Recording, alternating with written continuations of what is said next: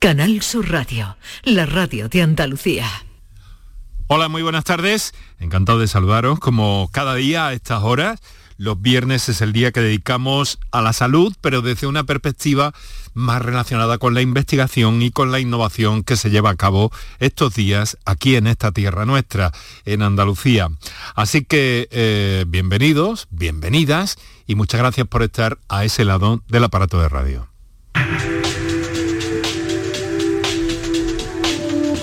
Canal Sur Radio te cuida. Por tu salud. Por tu salud con Enrique Jesús Moreno. Y aunque a muchos y por muy diversas razones nos gustaría que lloviera en los próximos días, incluso en el fin de semana, bueno, pues lo cierto es que ante la perspectiva de un fin de semana como el que tenemos por delante, muchos estaréis a estas horas en la carretera o vais a estar en las próximas horas. Y desde un programa como este queremos recomendaros mucha precaución al volante, absolutamente necesario para pasarlo bien, para llegar al eh, final de nuestro itinerario de la mejor manera y disfrutar, eso sí, siempre que podáis, de un fin de semana como el que tenemos por delante. Nosotros tenemos por delante hoy un tiempo más recogido, más reducido, y llegamos hasta las seis y media de la tarde, pero créanme que con un interés muy especial, por una parte, en repasar toda la actualidad que tiene que ver con la salud y la medicina, y luego vamos a hablar con una investigadora, es farmacéutica, doctora en la Universidad de Sevilla, que forma parte de un equipo de investigadores de la Universidad de Sevilla y Cádiz, eh, que han llegado a una conclusión, en el sentido de que una inflamación intestinal aguda produce al mismo tiempo una inflamación y mm, digamos que excitación de una parte de la corteza cerebral que altera la coordinación motora de nuestro cerebro. Eso quiere decir que podría haber ahí un factor relacionado con algunas patologías neurodegenerativas. El caso se ha publicado, el paper, el documento de la investigación, en el diario de Ciencias Moleculares, Journal of Molecular Science, y eh, por primera vez se observa el efecto de la corteza motora primaria.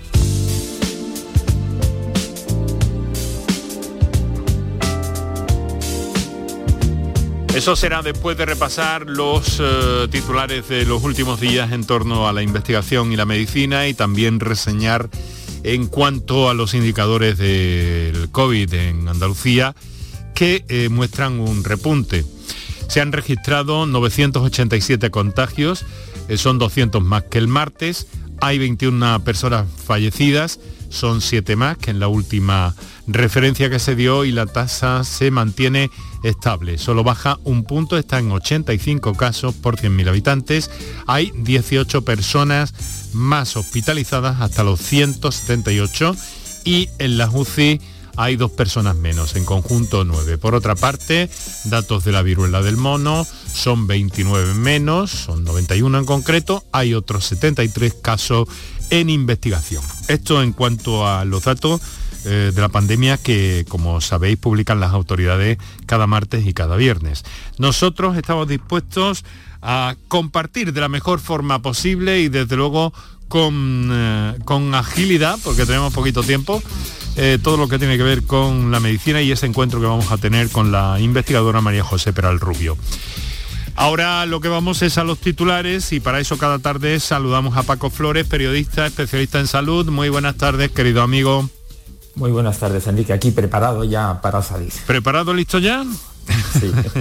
pues vamos a ello, si te parece. Mira, lo primero, eh, hay una explicación al parecer ya de por qué las personas que no fuman en algunos casos contraen cáncer de pulmón. ¿Cuál es la razón, Paco? Sí, pues Enrique, ahora un estudio que se presenta en el Congreso Europeo del Cáncer, realizado por científicos del Francis Crick Institute y en la University eh, College de Londres, ha hallado cómo la polución actúa sobre mecanismos inflamatorios que producen lesiones que pueden convertirse en cáncer. Así que ahora sí que queda claro, las partículas que normalmente se encuentran en los gases de escape de los vehículos y en el humo de los combustibles fósiles están asociadas con el riesgo de tener este tumor que luego dar lugar a este tipo de cáncer. Aquí en España una investigación cambia el tratamiento de la pancreatitis, esa inflamación de ese órgano tan complejo. Sí, eh, hablaremos de, inflamaciones también posteriormente, pero ahora el estudio liderado desde el Hospital General Universitario Dr. Balmis de Alicante concluye que el uso de sueros intravenosos abundantes tras el ingreso por esta enfermedad no está recomendado, ya que no solo no puede prevenir complicaciones, sino que incluso, Enrique, es perjudicial para los pacientes. Los resultados pueden cambiar el manejo clínico hasta ahora establecido para tratar la pancreatitis aguda. También en nuestro país, un componente de una planta carnívora que en realidad saben ustedes que básicamente lo que atrapan son insectos para buscar nutrientes. Eh, que claro, se dice carnívora y yo de chico me asustaba, Paco. ¿Sabes? bueno, en, fin, vamos a lo que vamos. Que una planta carnívora podría convertirse en un tratamiento para la enfermedad celíaca. Es una información también eh, de nuestro país. Sí, es esa planta que todos reconocemos que tiene forma de saxofón. Y es que hace unos días un equipo del CSIC y de la Universidad de Barcelona, Enrique, anunció resultados prometedores con una molécula, la neprosina, que podría ser útil para evitar la respuesta inflamatoria autoinmunitaria que se produce en los pacientes celíacos cuando consumen gluten. De momento, la eficacia del tratamiento se ha probado en modelos de ratón, pero los científicos se muestran optimistas sobre sus posibilidades clínicas. La estrategia se basa en una molécula que se encuentra de forma natural en el fluido digestivo de la planta carnívora que se llama Nepenthes ventrata y es capaz de romper el gluten hasta convertirlo en fragmentos que no son dañinos para los celíacos. Fíjate que la semana pasada hablamos así de referencia cuando estuvimos con nuestro investigador, pues hablamos de, cómo eh, de alguna forma se estaban creando tejidos artificiales, en este caso estábamos centrados en la retina, eh, a través de impresoras eh, biológicas, impresoras 3D biológicas. Buen, bien, pues para el progreso de todo esto, cuyo fin último, hemos de recordarlo de vez en cuando, estaría en la creación a través de estas impresoras biológicas en 3D de órganos, de órganos para el cuerpo, que eso no está inmediato, está muy lejos, pero se van dando muchos pasos. Por ejemplo, que un principio matemático explicaría cómo se conectan las células entre sí para ir formando los tejidos y órganos. Sí, a veces sabemos, Enrique, cómo, eh, eh, o sea, eh, sabemos que se, que se fabrican órganos o tejidos, pero no sabemos cómo. Ahora un equipo científico internacional con participación española desvela un nuevo principio matemático que explica cómo se conectan las células entre sí para formar los tejidos.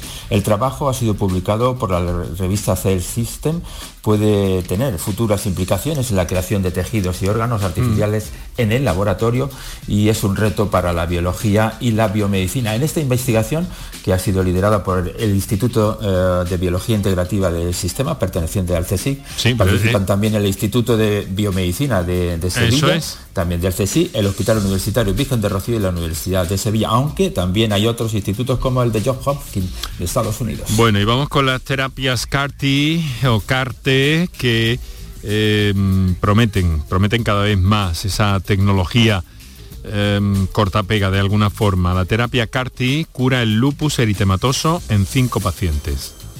Aunque sea en cinco pacientes es muy significativo. Hemos hablado muchas veces en este programa sobre esta terapia muy útil para luchar contra el cáncer. Recordamos que el lupus eritomatoso sistémico es una enfermedad reumática autoinmune que se presenta aproximadamente en el 0,1% de la población mundial con una alta prevalencia sobre todo en mujeres jóvenes. Las terapias que se emplean en la actualidad, Enrique, para luchar contra esta enfermedad son ineficaces y mm. aunque hay que esperar a ver cómo evoluciona este tratamiento a largo plazo, la terapia CARTE se ve esperanzadora para un futuro inmediato al haber curado a estos cinco pacientes de esta enfermedad. El estudio se ha llevado a cabo en Alemania.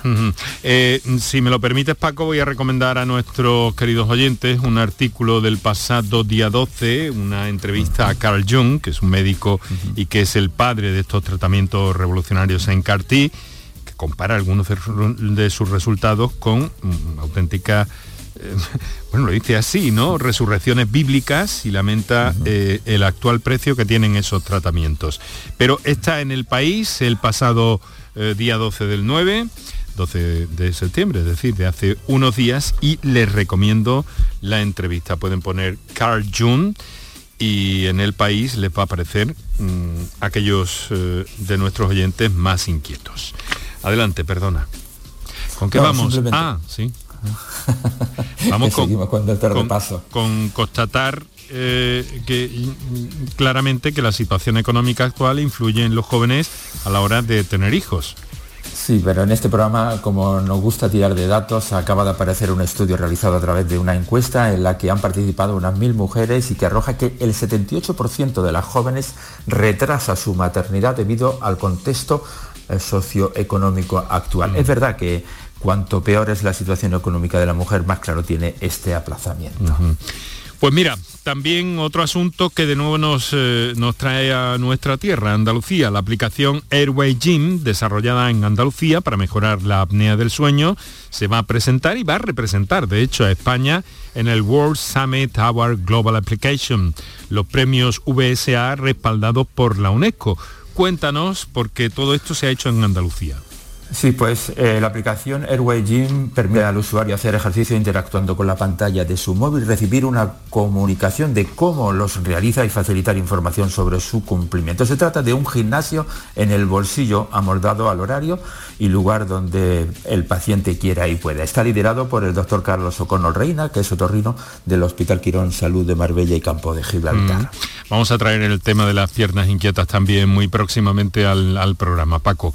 Bueno, eh, ¿alguna cosita más? Eh, vamos a saludar a los jóvenes estudiantes de medicina de las facultades de Almería y Jaén, ¿no?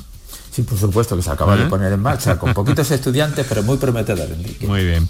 Bueno, pues mira, vamos ahora a hacer unos minutos de pausa con nuestros anunciantes, pero vamos a recordar que vamos a hablar dentro de un instante con la investigadora María José Peral Rubio farmacéutica y doctora por la Universidad de Sevilla.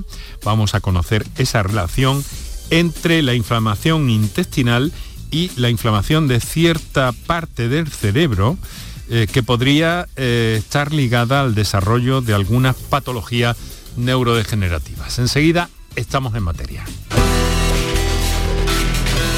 Por tu salud.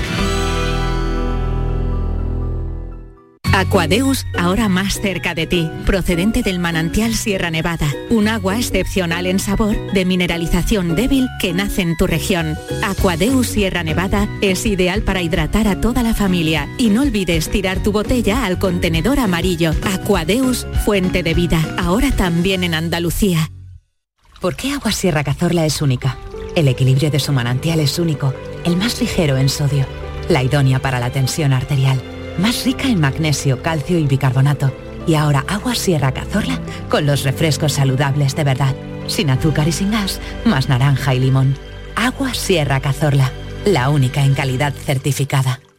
Comienza septiembre instalando paneles solares premium en tu tejado y protégete de la subida de luz. Ilumina tu hogar de noche con nuestras baterías y ahorra hasta el 90% en tu factura. Instalaciones garantizadas por 25 años. No esperes más. 955 44 11 o socialenergy.es y aproveche las subvenciones disponibles. La revolución solar es Social Energy.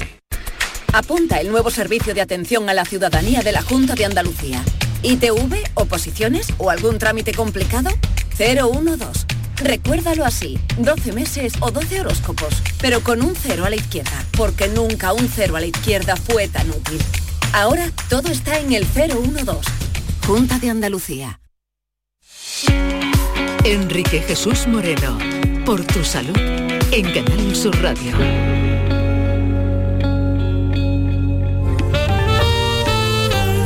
Nuestro saludo eh, a todos aquellos que nos sintonizan en el directo de la radio en este viernes, en este día de tránsito por carretera. Vuelvo a reiterar esa petición ¿no? de prudencia al volante, mucha prudencia en todo lo que hacemos al volante en días como este, en fines de semana tan espléndidos como se, les espera, pues eh, mayormente. Y eh, pues bueno, vamos a entrar en la parte de investigación en Andalucía eh, con un protagonista, con María José Peral Rubio, eh, a quien voy a saludar inicialmente. María José, muy buenas tardes. Hola, buenas tardes. Muchas gracias por estar con nosotros.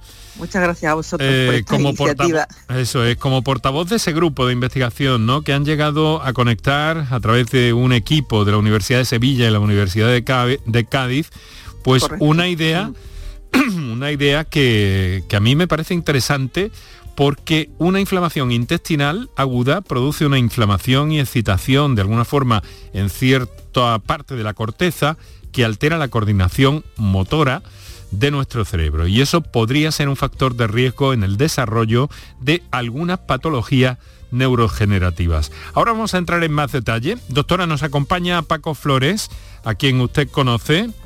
Sí. Por teléfono, lo conozco por teléfono. Vale, bueno, pero tiene referencias. Y yo le voy a, le voy a pedir a Paco que nos trace, eh, en fin, una, una idea, un pequeño perfil de su trabajo y su trayectoria. Paco, cuando pues, quieras. Enrique, eh, María José Peral Rubio es farmacéutica y doctora por la Universidad de Sevilla, donde ejerce como profesora titular de fisiología, concretamente en la Facultad de Farmacia. La doctora ha recibido diversos reconocimientos internacionales. Justo antes de la pandemia, la Federación Europea de Sociedades de Fisiología le otorgaba un premio junto al también doctor Pedro Núñez Abades, porque habían demostrado por primera vez que una inflamación intestinal repercute de forma directa sobre el funcionamiento de la neuronas de la corteza cerebral, lo que puede ser la base de algunas patologías neurodegenerativas. Fíjese, doctora, me voy a referir a algo que he comentado alguna vez en la radio, pero que me parece interesante eh, dejar caer en este momento. Un antiguo ya catedrático de cardiología en la Universidad de Sevilla, esto me lo contó un amigo médico, ¿no? Que fue alumno de este señor. Decía que nos, equivocábamos, hace ya bastante tiempo de esto, ¿no? Al decir, eh, te quiero con todo mi corazón, porque en realidad habría que decir, te quiero con todo mi colon, porque en realidad es el órgano más sensible a las emociones y a los sentimientos, ¿no? Esto en medio de una clase pues tenía su sentido y por dónde, por dónde bucear. No es un chiste ni mucho menos, aunque, aunque, es muy curioso. Pero veo aquí que hay una relación y yo le quiero preguntar inicialmente, de algún modo, ¿no? ¿Cómo, para que todos sepamos también cómo es la mente del investigador. Doctora, ¿cómo se les ocurre ¿Cómo se les ocurre iniciar una investigación en este sentido? Vincular una inflamación intestinal con una repercusión en el cerebro? Pues en realidad la vía de comunicación más conocida entre el, eh, entre el intestino y el cerebro va en el sentido del cerebro al intestino. Mm. Es lo más conocido. Cuando tenemos estrés, por ejemplo, pues eso es un factor que viene del cerebro y afecta al intestino. Por eso dice uno, estoy muy estresado y me va a salir una úlcera o tengo diarrea, e, en ese sentido. Pero claro, esa comunicación del cerebro al intestino también puede ser en el otro sentido, o sea, porque es un camino de, una vía en dos sentidos, de ida y vuelta. Entonces, claro, el, intestino también puede mandar información al cerebro. Y en ese sentido, eh, hay varios grupos, ya ha habido, lo que pasa que es un poco un estudio, es curioso y cuesta trabajo demostrar, entonces llevamos tiempo ya varios grupos eh, estudiando cómo cuando tienes una inflamación en el intestino, eso al final repercute en todo el cuerpo y llega al cerebro. Y claro, el cerebro es una, una parte del, cuerpo pues mucho más sensible, se afecta, por eso está protegida por esas barreras. ¿Qué pasa? Que si nos saltamos las barreras, pues llegamos a las neuronas, por ejemplo, que, que, se pueden afectar, como en el caso del estudio que nosotros hemos hecho. Entonces, claro, uno se pregunta coge un modelo animal, como el que nosotros hemos utilizado, generamos un modelo en, el, en el colon, el intestino, y le vemos el cerebro de esos animales. Y claro, cuando miramos ese cerebro, pues vemos que se afectan pues varios parámetros. Y ahí surge la idea. Claro, los que trabajan solo en el cerebro, en la neurociencia, son muy reacios a que el otro resto de, de órganos pues tengan el protagonismo. Entonces, pero, pero ya últimamente eh, todos, todos los, órganos al final y sistemas trabajan para el cerebro. Entonces tenemos que cuidar esos sistemas porque al final si no cuidan al cerebro, pues pues tenemos alteraciones. La mirada investigadora necesariamente tiene que ser abierta. Paco, tu turno. Claro, claro. Eh, doctora, ustedes han demostrado que una inflamación en el intestino ah, altera eh, la, corteza, la corteza motera de nuestro cerebro. La misma afectación que ocurre cuando hablamos de esclerosis lateral amiotrófica, lo que se conoce como la ELA. ¿Eso quiere decir que la ELA provoca eh, está provocada por una inflamación del intestino, que puede ser una de las causas o es demasiado pronto para afirmar tales sentencias? Es demasiado pronto, es demasiado pronto para, para afirmarlo, sí, porque lo que pasa es que tanto la ELA como el Parkinson o el Alzheimer son enfermedades multifactoriales, no, no, no están producidos solo por, de hecho no se sabe exactamente tampoco, no hay una causa concreta, un origen concreto, está, todavía se discute. Entonces, claro, cualquier factor que, que, pueda alterar o afectar, pues, mm, pues se suma, se va sumando a otro factor genético, a otro factor ambiental, y entonces eso significa que, que si tenemos ese factor, pues, pues estamos teniendo un riesgo, un riesgo que, que se suma. Nuestro trabajo es un poco diferente de otros que hay, otros grupos, no mucho, que porque estamos mirando la corteza motora, que es la primera vez que se mira. Y, que verdaderamente, pues si tenemos esa inflamación en el, en el colon importante, en las personas eh, ese tipo de inflamación es una inflamación crónica que, que, va arrastrándose, que lleva mucho tiempo, que a lo mejor la gente no se trata, pues, pues puede tener un efecto importante, pero a, lo mejor no nos damos cuenta. Pero es eh, pronto, es pronto para decir que... Pero ahí estamos, ahí estamos. Estamos en un momento incipiente y desde luego, eh, bueno, fantástico quiero decir para ustedes porque encontraré ese nexo. Pero vamos a ver, ha dicho, hay una comunicación, ¿no? Eh, pero mm, ¿tienen ustedes algún... Comprueban eso, pero ¿saben qué canal se utiliza? ¿Cómo es posible esa conexión, conexión de ida y vuelta, porque aparentemente mm, no percibimos esa conexión, ¿no? Sí, sí, ese canal, ya, esas vías se conocen, se conocen, ya, ya hace mucho tiempo. O sea, la, fisiología eh, ya se ha estudiado y que se puede comunicar el, intestino perfectamente por vía nerviosa, o sea, a través de las fibras nerviosas, o sea, a través de neuronas, o también vía sanguínea. Son las dos más básicas. Quiero decir que si a través de la sangre algo que se libera en el, intestino puede llevar vía sanguínea al, cerebro. Y como comentaba antes, ¿qué pasa? Que el cerebro tiene sus barreras para que algo que sea dañino, que esté en la sangre, no llegue al cerebro. Pero si esas barreras se alteran, pues pueden atravesar distintas sustancias como los marcadores, las moléculas inflamatorias que pueden llegar al cerebro. Y a través de la vía nerviosa también pueden ir determinadas eh, proteínas o sustancias eh, que pueden llegar también al cerebro. O sea, que el camino lo tenemos porque fisiológicamente está ya ahí. Entonces, ¿qué pasa? Que las moléculas que pueden ser dañinas aprovechan ese camino ya normal para, para utilizarlo. Ese es el problema. Doctora, no hablamos de inflamaciones genéticas heredadas por nuestro abuelo, sino provocadas por nuestro estilo de vida. ¿Cuál es el siguiente paso en las investigaciones que llevan a cabo? Pero podemos tener una predisposición genética a sufrir más inflamación unas personas que otras, porque se hereda también eh, ese sistema inmune. Entonces, también eh, los genes los tenemos ahí y la predisposición la podemos heredar. Otra cosa es que nos cuidemos más o menos y entonces, pero sí, la predisposición está ahí para prácticamente todas las enfermedades. O sea que lo podemos heredar perfectamente. Bien, y... Otra cosa que se manifieste. Bien, y con estos datos mm, que, que, percibimos y con todo lo que se está eh, pues hablando del Alzheimer, que es otra enfermedad neurodegenerativa muy eh, dramática, y que se está estudiando mucho. Eh, sé que mm. tenemos poquísimo tiempo, doctora, pero piensan mm, de alguna forma, eh, ustedes que estudian la influencia de la microbiota en nuestro cerebro, en el futuro tendremos que estudiar también nuestro intestino para saber si mm, puede aparecer el Alzheimer. Sí, sí, ya hay datos, hay datos y además estamos en ello, varios grupos, porque, porque es verdad que la microbiota se está demostrando ahora hay cada vez más trabajo eh, que, tiene mucho que ver con, las enfermedades neurodegenerativas. Tiene que ver con muchas enfermedades, pero con las neurodegenerativas también por lo mismo, porque las bacterias que tenemos en el intestino tienen que estar equilibradas. Y si se pierde ese equilibrio, ganan, digamos, las bacterias eh, dañinas respecto a las beneficiosas, pues empiezan a liberar sustancias o, se, aumenta, se produce la inflamación y al final eso vuelve otra vez a llegar al cerebro.